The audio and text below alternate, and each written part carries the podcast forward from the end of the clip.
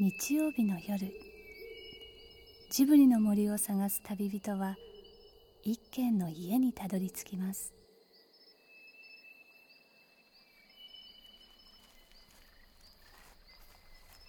ジブリの森のラジオの川のほとり。そこに立つレンガの家はスタジオジブリ鈴木敏夫さんの隠れ家です。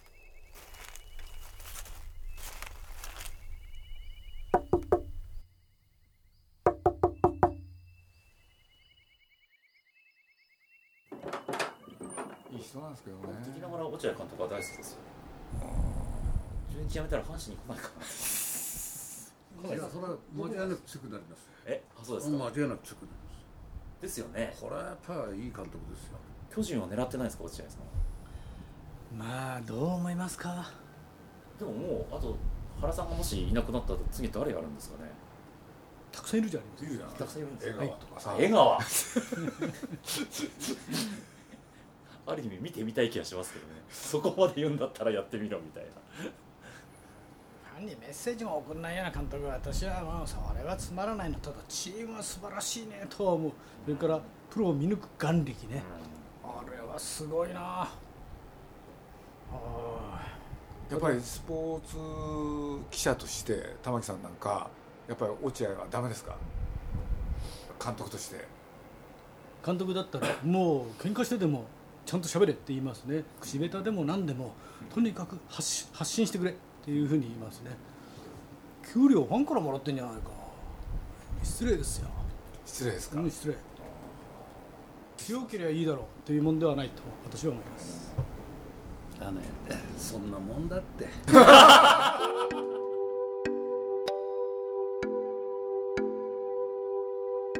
このところ恋愛には鈴木さんの高笑いが響き渡っていま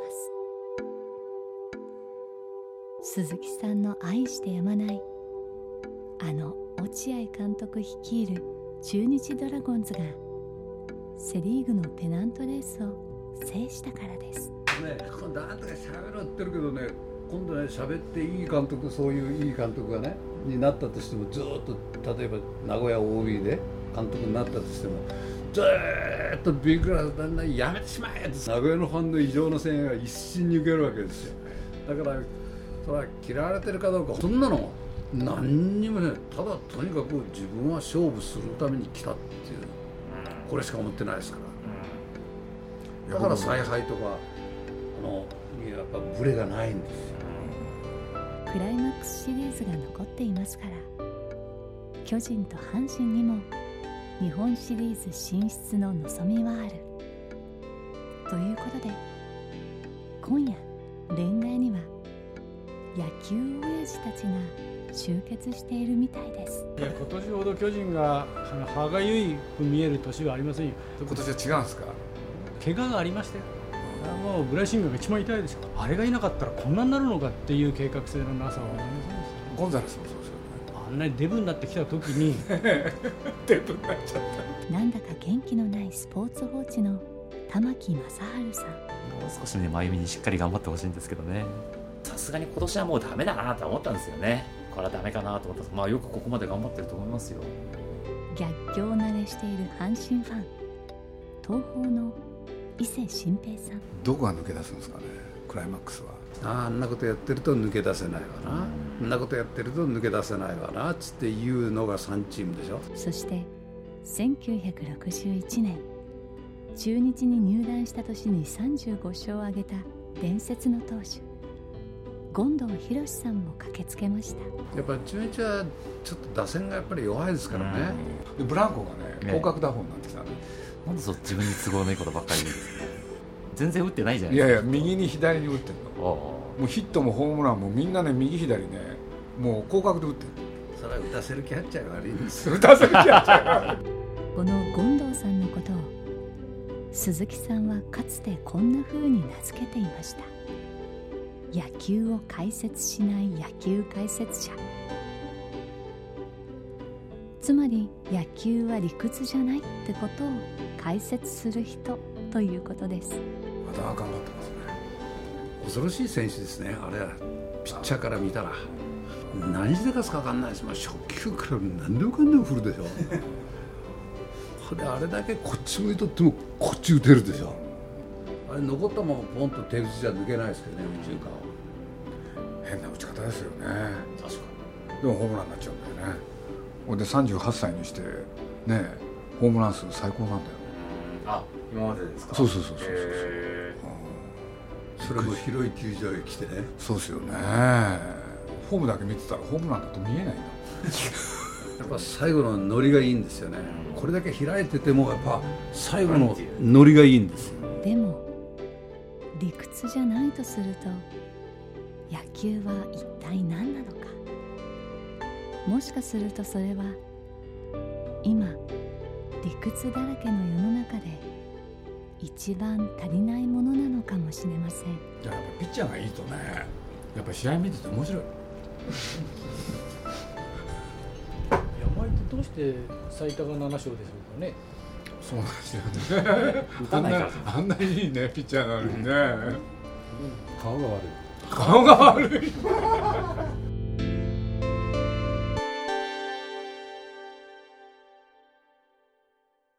今年僕はですねちょっと自慢するんですけれどとにかくあのビデオなんですけどねとにかく全試合見てるんですよ。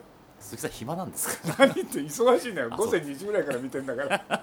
身を削って応援してるんですね。そう。やっぱ今年ほどやっぱり監督力を問われる年はないんじゃないですか。だからそれからするとあのやっぱり監督力の中ではやっぱ落合が一番、あのひねってますけどやっぱりぶれないですもん、ぶれないです。中日は今年の目標はね完全優勝だったじゃないですか。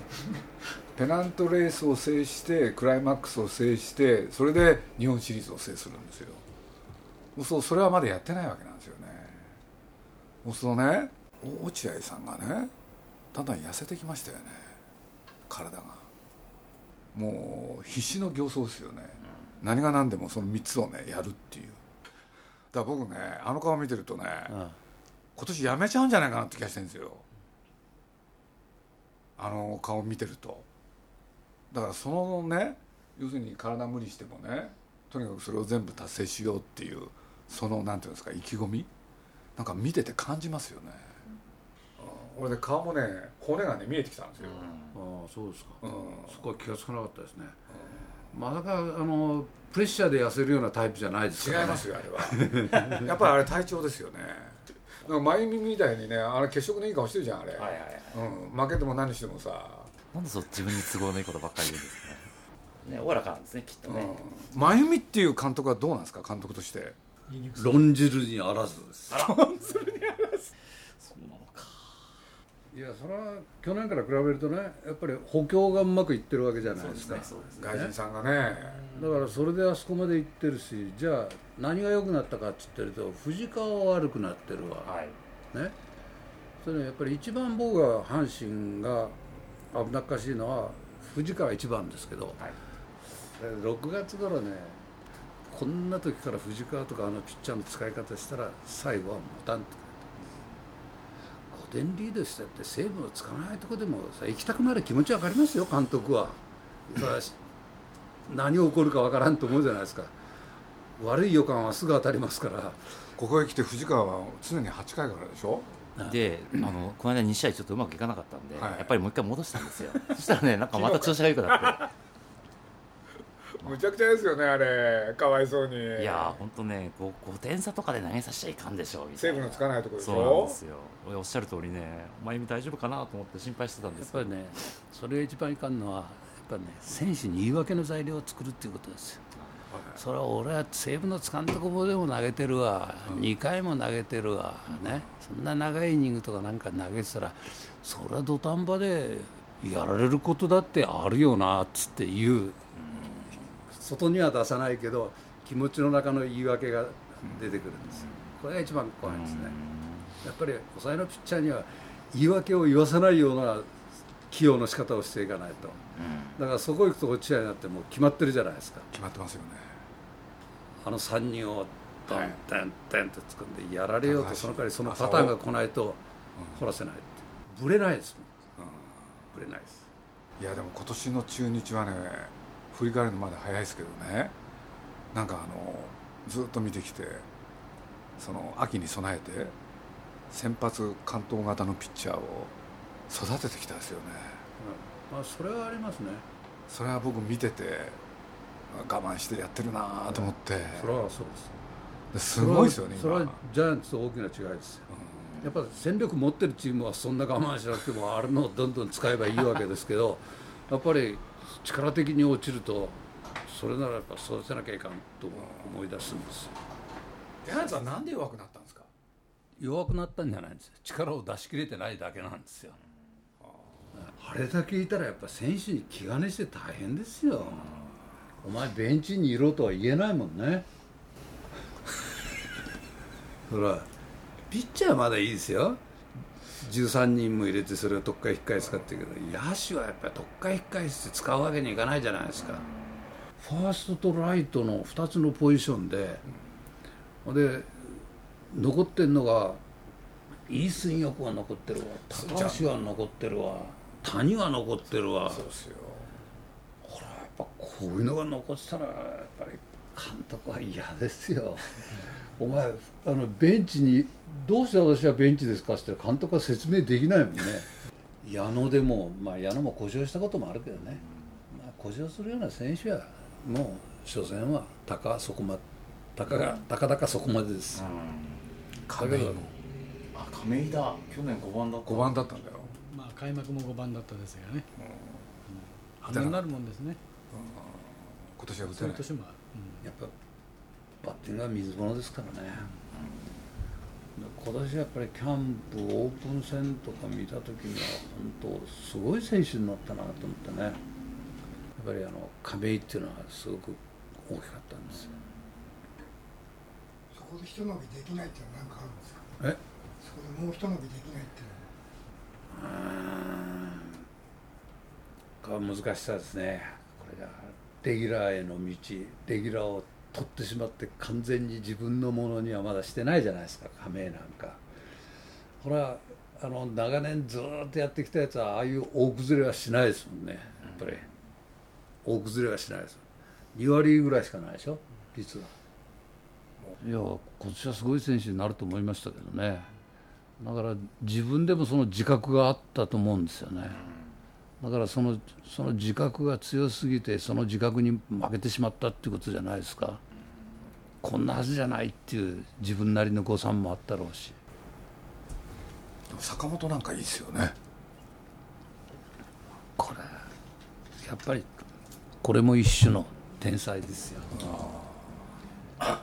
入った時から人食ってましたもんね。19やそこらだっつったってさひゅーっとゴロしたら普通ジャイアンツのショートっつって守ってたらね両手で取って投げるよ。ひゅーっとね片手で取ってピンとジャンピングスローだもんね。どうしてだったかなあいつデビューする時に。神宮で開幕でねショートフライを落としたんですよ、だけど何とも思ってないもんね。次フライ行ったら平気で取りに行って片手で取ってるまた、ね、あこいつはすごいと思ったんですよ普通やっぱり一回ポロッと落とすと次来た時はもう両手でガチガチになるんですけどあしゃしゃしゃ取りに行って片手でポンと取るからあこいつはただもんじゃないと思ったんですね。もうやっぱり坂本は持って生まれたもんじゃないですか？すごい悪ガキだったらしいね。あすごい顔してますよね。だからねいいバカっていうのはなかなかいないですからね。いいバカやっぱりねそういういいバカっていうのはね瞬間的にはいいバカになれるやつでもいつもいいバカじゃないもん。いつもはやっぱバカはバカですもんね。やっぱり自分がどういうとこ場所に置かれてるかっていうことを自覚しないやつがいいですね。あんまりいろいろ考えちゃったらダメですよね。あとだったらもう周りも何にも見えなくなってたら急に あともう肺現象。肺の肺になる。大体あの勢いついてくると肺になるんですよ、もうマジック点灯したっていう頃になるとねもうなもうよそのチームもない自分とこも負けててもいや今負けてるだけで終わってみりゃやるよみたいなねもうチームの中にそういう雰囲気が出てくるんです。よ全体がなん。ですね、チーム全体が出てくるんですよ。そういう雰囲気をベンチが作るんですお客からいから言われても「うるさい」って言ってるけどやっぱあのベンチの後押しはすごいんですよ。そんなんならないんですよ。そういう肺現象になってきた時じゃないとチームはだからそこで初めてチームワークなんていうのはそこで出てくるけど。だからチームワークが1回も出なくてもうこ5年も10年も出てないチームはいっぱいありますよ。なるかならないかは意図できない。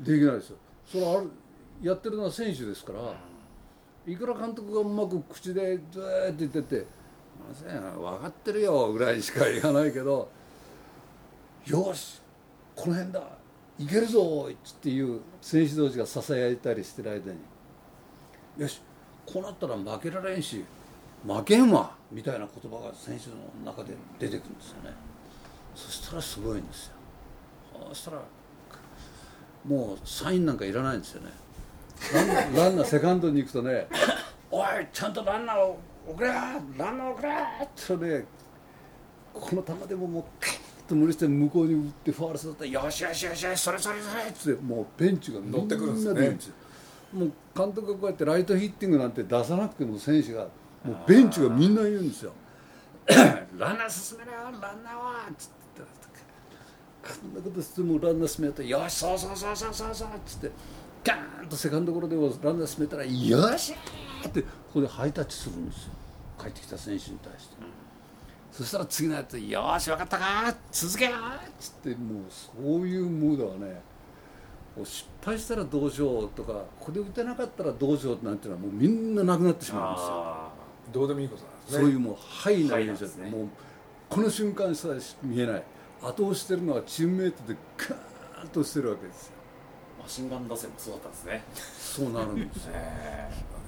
それが今ないんだどこのチームにいやまだ3チーム出てきてないんです。よまだだまだからどこもでかかったんですよね。あこれジャイアンツこれでハイになっていくかなと思ったら突如阪神がカンカンカンと出てきたからあこれ阪神かなと思ったら名古屋来たら阪神中日に3連敗してしまって俺今度中日やっぱこれは中日かと思ってるとやっぱ巨人かなと思ってると名古屋にして中日に3連敗してみんな範囲になりかけるとみんなな名古屋ドームに来て阪神も巨人もあそこでそうですね。あれ3立て食らっちゃうんですよね。肺現象っていうのはねいつ来るかわからないんですよ、うんもう監督コーチはただひたすら待つしかないんですよ。監督は部外者ですもん。部外者部外者ですよ。もうそうなったら選手始まっちゃったらそういう肺現象になっちゃったら監督部外者です関係ないですね。うんで監督いらんこと言おうもんなら「うるさい! 」っ ていうふうになるのはどこがなるかですよね。はい。なるほど、勝つよ阪神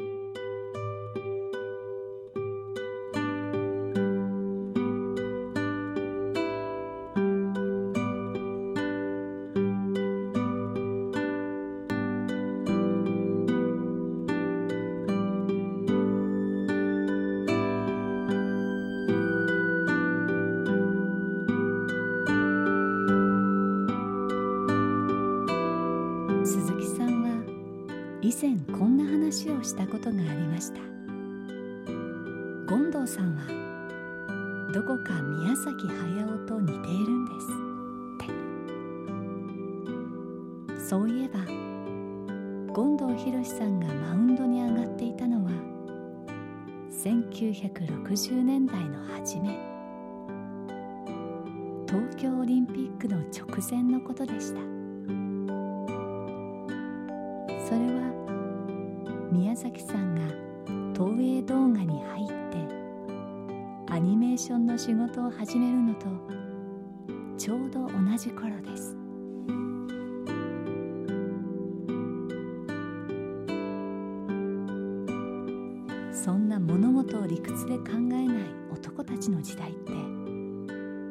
時代だったんでしょうね。鈴木さんは遠くを見つめていました。この間九州で雪会がありましてこれであそこの飯塚でしたっけ、あの町へ行ったんですけどね。でまあ車に乗ってたら「鳥栖」っていう字が見えまして。あゴントさんあっちの方なのかなと思ってったんですね飯塚なんか。それがやっぱりみんなシャッター通りになっててちょっとしんどかったですけどね。そうですね。本当街は死んだようだったそれはあの格差は大きいですよね。黒いダイヤが取れてボンボンほ掘れは掘るだけ金になったのがそれがいらなくなったはもうねそれは錆びれてしまうんですよ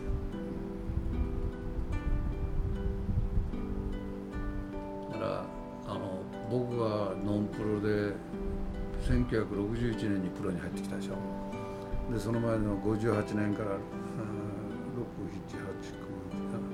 789この4年間昭和50え1957年から年間はやっぱり炭鉱がまだ景気良かったですから。あそういう時代なんですね。そういう時代ですからノンプロもいっぱいあったですよ。日炭高松とか日鉄二世とか。あ日鉄二世農人監督ですね。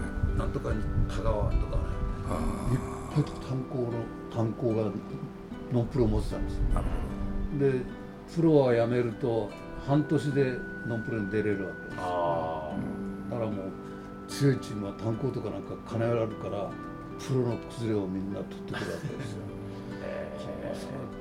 都市対抗前に解禁になって出れる。それまでは出れないんです。よだから名前変えて今日はあの今日はこれこれを出したいから頼むっつって言ったらあのリーグが違うもんだからこっちのリーグと向こうのね、だからどうぞって名前変えて あのだからプロ崩れが来るから、まあ、強かったですよね。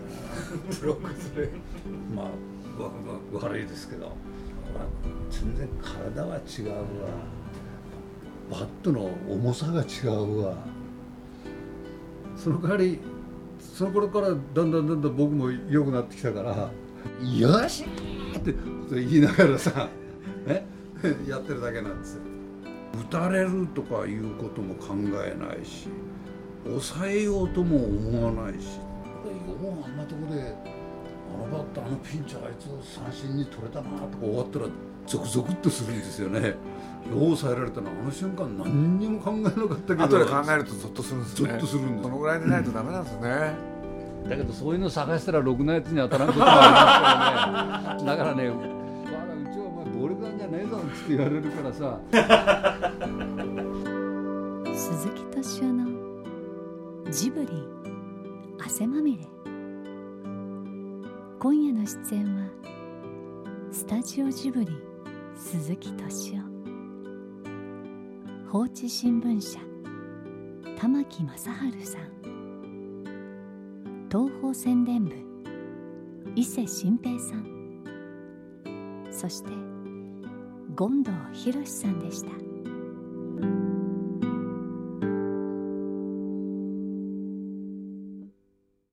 この番組はウォルト・ディズニー・スタジオ・ジャパン。読売新聞。JAL 町のホットステーション。ローソン。アサヒ飲料。日清製粉グループの提供でお送りしました。はじめまして古田敦也です。前田紀子です。浅井新平ですパトリック・ハーランです。パックンと呼んでください。平愛理です。何から話しましょうか？とりあえず休憩します。えいきなり？この続きはアイデア JAL.jp で旅にアイデア JAL